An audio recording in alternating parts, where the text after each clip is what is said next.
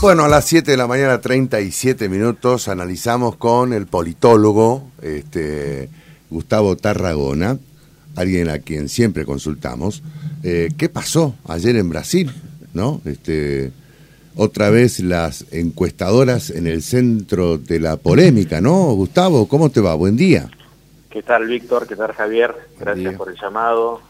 Y sí, efectivamente, yo diría de un modo muy sintético y muy introductorio, Víctor, que hay como dos grandes ganadores y, un gran sector perdedor, digamos, ¿no? A ver. Eh, bueno, dos grandes ganadores, digo, en el sentido de, primero, eh, eh, Luis Ignacio Lula da Silva, ¿no es cierto?, que sale primero en esta primera ronda con 48 y piquito por ciento de los votos válidamente emitidos, Segundo lugar, me parece que el otro gran ganador en este sentido es el actual presidente, ¿no es cierto?, Jair Bolsonaro, a quien la mayoría, por no decirte, Víctor, la totalidad de las encuestas, digamos, le daban una performance, un rendimiento muchísimo más modesto, ¿no es cierto?, que, el que tuvo, eh, obteniendo el 43 y piquito por ciento de los votos válidamente emitidos. Perdón, había, ¿había entonces un voto vergüenza que de alguna manera no estaba eh, o no era leído por las encuestas?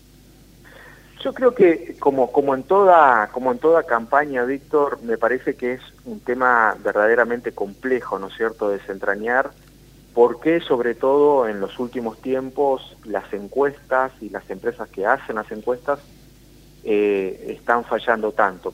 Yo tengo muy, muy humildemente, claro, ¿no? algunas hipótesis que pasan primero por el hecho de que en, las últimas décadas, de alguna manera, la política en general, los políticos en particular, han como entronizado, ¿no es cierto?, han como endiosado a las encuestas, cuando en realidad me parece a mí no son más que un instrumento, ¿no?, dentro de los varios que, alguien puede tener, eh, para, para indagar un poquito eso que es tan lábil y tan, tan difícil, ¿no es cierto?, de encudriñar, que es la opinión pública, ¿no? En segundo lugar, a mí me parece que tiene que ver poco, un poco también con esto que vos decís, en el sentido de que en general, por ejemplo, ¿no? desde errores de diseño, eh, uno piensa, digamos, que a esta altura esto no puede suceder, pero vos fíjate que, y, ustedes que vienen del campo periodístico, Víctor, Javier, saben muy bien que, por ejemplo, algo tan sencillo como alterar, digamos, el orden de las preguntas, por ejemplo, en una entrevista, puede dar un resultado o puede dar, digamos, otro. Bueno, lo mismo sucede, ¿no es cierto?, con, las encuestas. A mí me parece que hay, hay algo, digamos, también que hace a nuestra condición de seres humanos que es eh, la, relativamente poca humildad, vamos a decirlo así, para quedarnos callados frente a un entrevistador, una entrevistadora, ¿no? O sea, digo, hay como una tendencia, no sé si natural, pero una tendencia, digamos, a responder, más allá de que en relación a esa pregunta, a esa consulta, no sepamos tanto, directamente no sepamos nada, digamos, ¿no? Y esto es un efecto, un fenómeno que ha sido también bastante, digamos, estudiado, ¿no?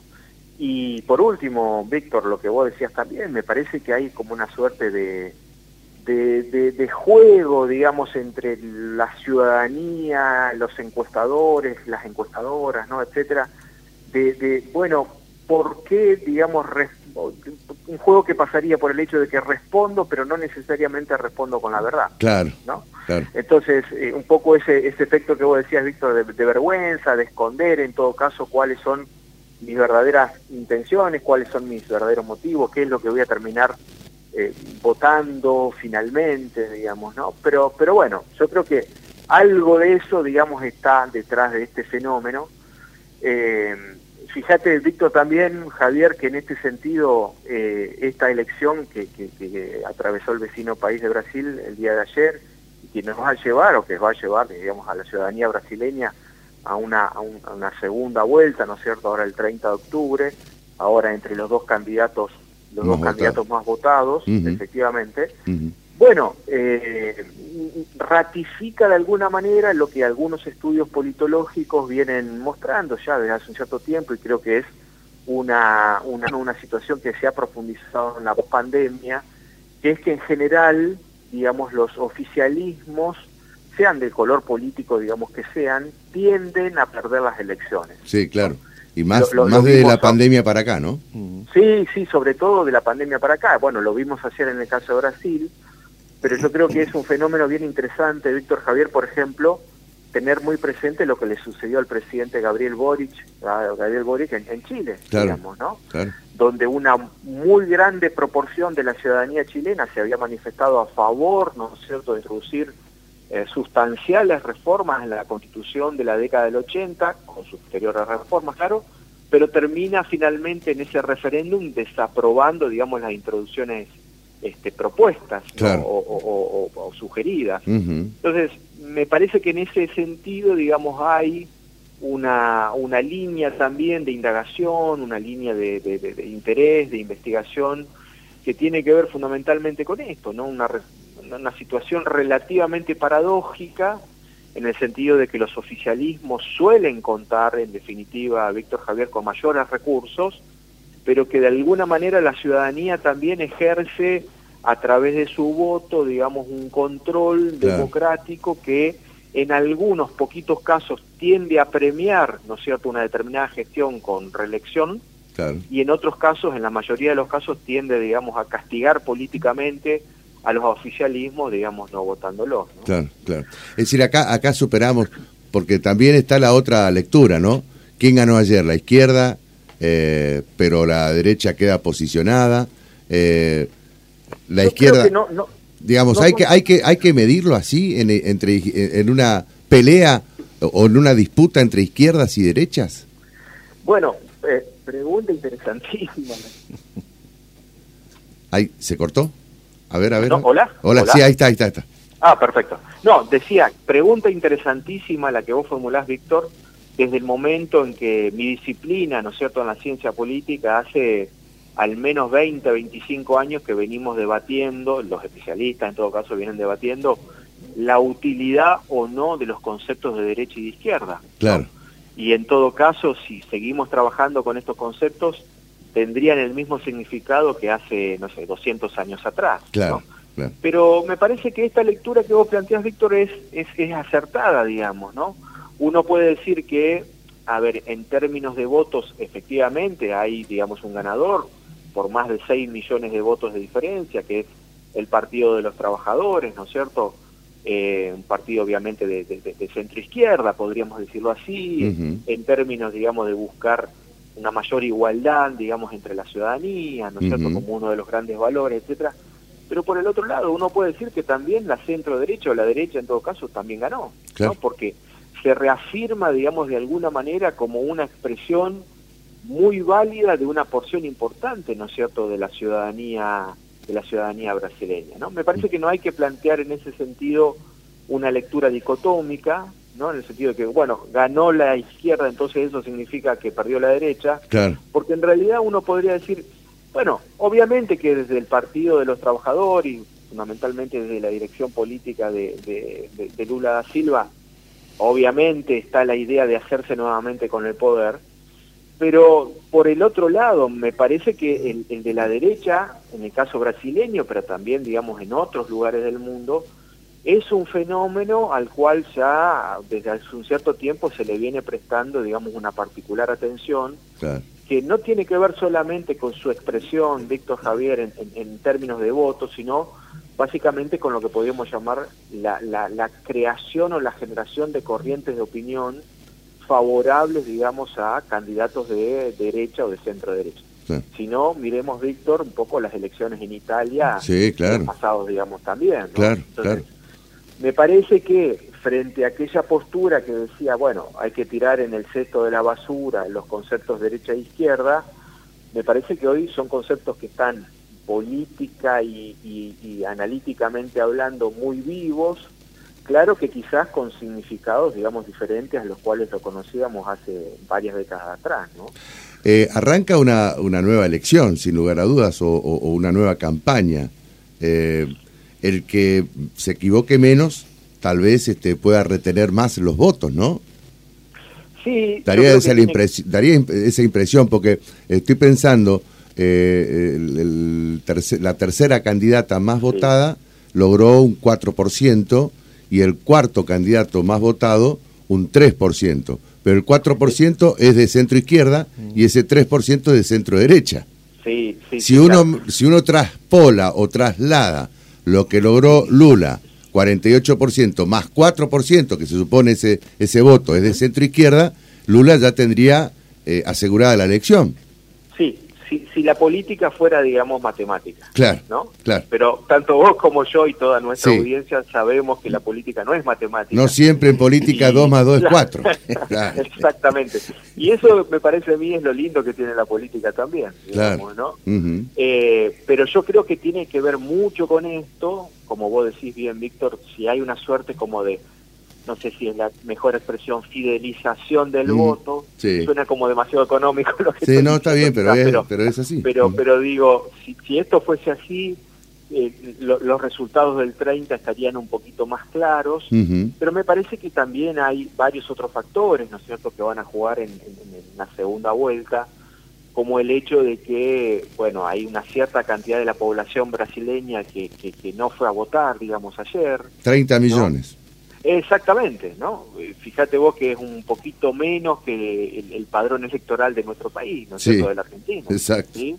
Y donde yo creo que, bueno, estos dos candidatos y sus respectivos partidos y quizás las alianzas que logren, van a tener que trabajar, digamos, evidentemente, ¿no? Porque ninguno de los dos candidatos puede darse el lujo, ¿no es cierto?, de menospreciar o no intentar convencer a esos 20 millones de electores y como vos decías bien, Víctor, Javier, por, por diferentes motivos, y quizás eso sería interesante, digamos, también indagar, bueno, no se sintieron, digamos, invitados, no se sintieron en la obligación ciudadana, efectivamente, al menos como lo vemos nosotros desde aquí, de, de votar, digamos, en las elecciones de ayer, ¿no? Claro, totalmente. Javier. Hola Gustavo, un gusto, buen día. ¿Qué tal, Javier? Buen día, ¿cómo te va? tocayo tuyo el otro día a Gustavo Segre, que es periodista, docente en, Brasil, eh, él decía que eh, Bolsonaro, dice, largó tarde, pero bueno, capaz que le alcanza, decía antes de las elecciones, para achicar la diferencia de lo que decían las encuestadoras, perder prácticamente en primera vuelta. Que ah. los está corriendo por izquierda a, a Lula, Lula que mostró algo de adaptación al, a la actualidad, eh, que aparentemente va a ser ministro de Economía si gana, es un hombre ligado con el neoliberalismo, que le da garantías para lo que es Brasil en la potencia. Eso, em, eso habla del, Lula inteligente, por supuesto. Pero que Bolsonaro empezó a hacer políticas eh, populistas, demagógicas, eh, planes sociales, empezó tarde, pero dice, hay que ver si eso no resulta. Y parece que ha resultado porque achicó y mucho eh, la diferencia que había. Y además porque aparentemente la gestión de Bolsonaro no es tan mala. Un país que está equilibrado, que no tiene inflación, que hay bolsones de pobreza por supuesto muy grande, pero que lo, lleva ahí. Habrá que ver entonces ahora el 30, que es lo que definen sobre todo este caudal importante de voto que no, no fue a votar justamente.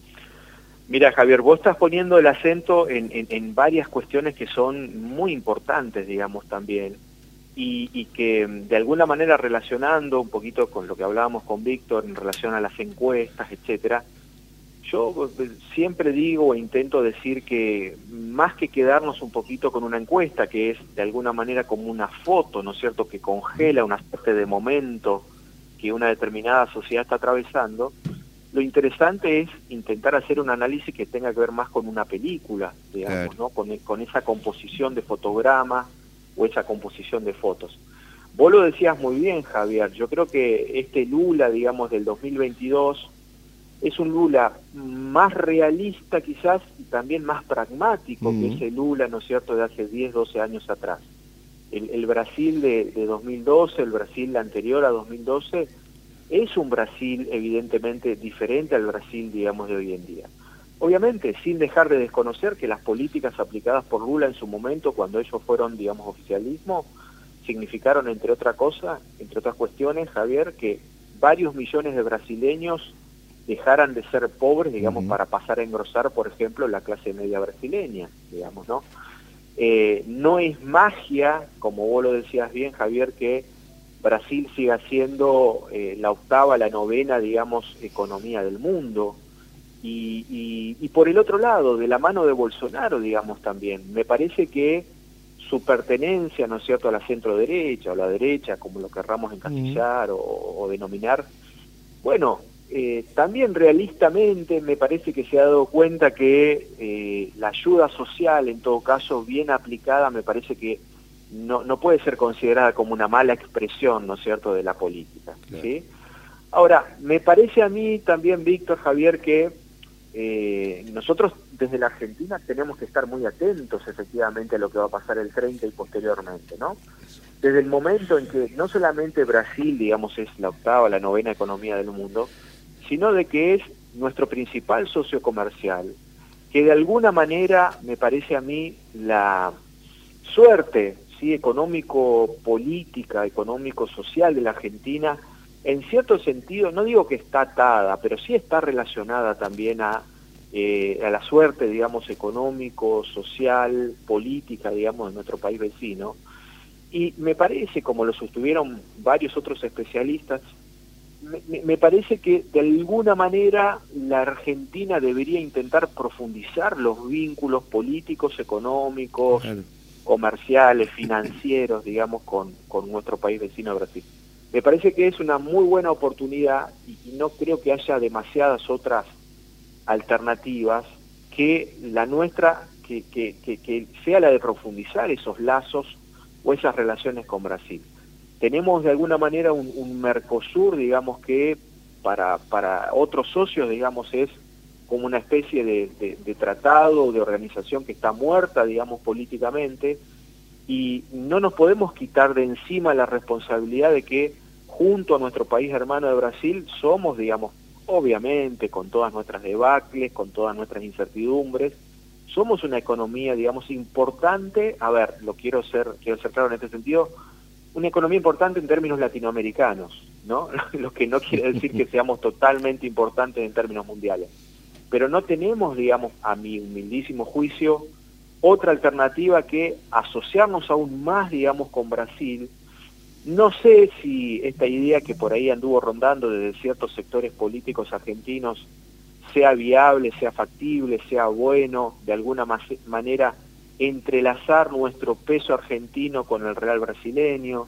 No sé, eh, soy, soy, soy, tengo menos habilidades en términos de la economía pero no me cabe ninguna duda que en términos políticos nuestro rumbo, eh, independientemente también de nuestras elecciones, Víctor Javier del año que viene, pasan, digamos, por profundizar nuestra relación con Brasil. Claro, sí, sin duda. Bueno, veremos qué, qué sucede. Eh, seguramente antes del 30 vamos a volver a charlar, o bien cuando, cuando finalice esta elección. ¿eh? Eh, te agradezco mucho, Gustavo, como siempre, muy amable. ¿eh? Víctor Javier, el agradecido soy yo. Un fuerte saludo para ustedes y su gran audiencia. Hasta cualquier momento. Eh, Gustavo Tarragona, entonces, analizando lo que sucedió ayer con las elecciones en Brasil, 7.55 de la mañana. Primera edición, capítulo 3. Bueno, Víctor, a las 9 de la mañana.